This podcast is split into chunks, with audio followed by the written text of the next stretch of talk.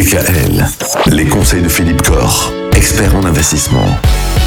Philippe, il y a quelques jours, il y a quelques semaines, je vous disais que l'immobilier, ça restait toujours la valeur sûre, qu'il n'y avait jamais de souci avec l'immobilier. Et vous m'avez dit, Ah, c'est pas, c'est pas si simple que ça.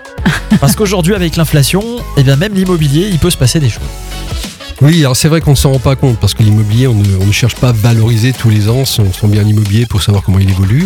Mais il faut savoir effectivement que sur le marché immobilier, il y a eu des années de baisse. hein. Dans les années 90-95, le marché immobilier a baissé de 30% par exemple. C'est quand même, ce sont des choses qui, qui, qui marquaient quand même. Aujourd'hui, la vraie question sur l'immobilier, c'est la problématique de l'inflation. Comment va évoluer le prix de l'immobilier par rapport à cette inflation, à ce retour d'inflation?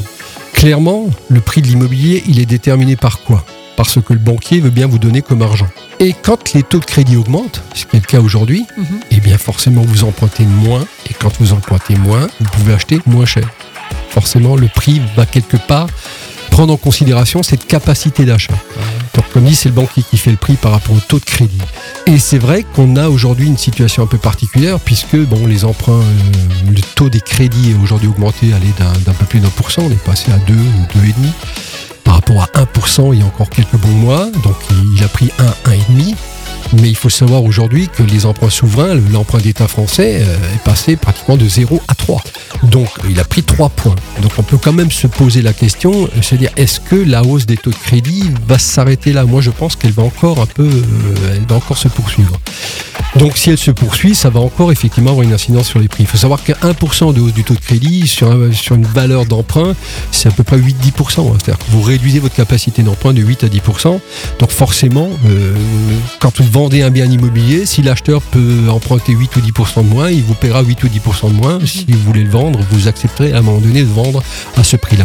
Je pense que pour l'instant, les prix vont se maintenir parce qu'ils peuvent être, euh, entre guillemets, couverts par la richesse des épargnants. hein. Aujourd'hui, c'est plus de 5500 milliards d'euros d'épargne financière détenue par les Français.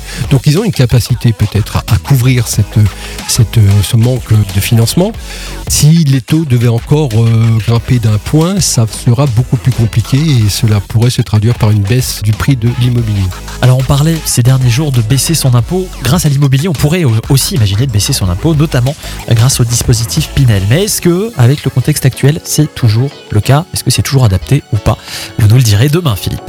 Retrouvez l'ensemble des conseils de DKL sur notre site internet et l'ensemble des plateformes de podcast.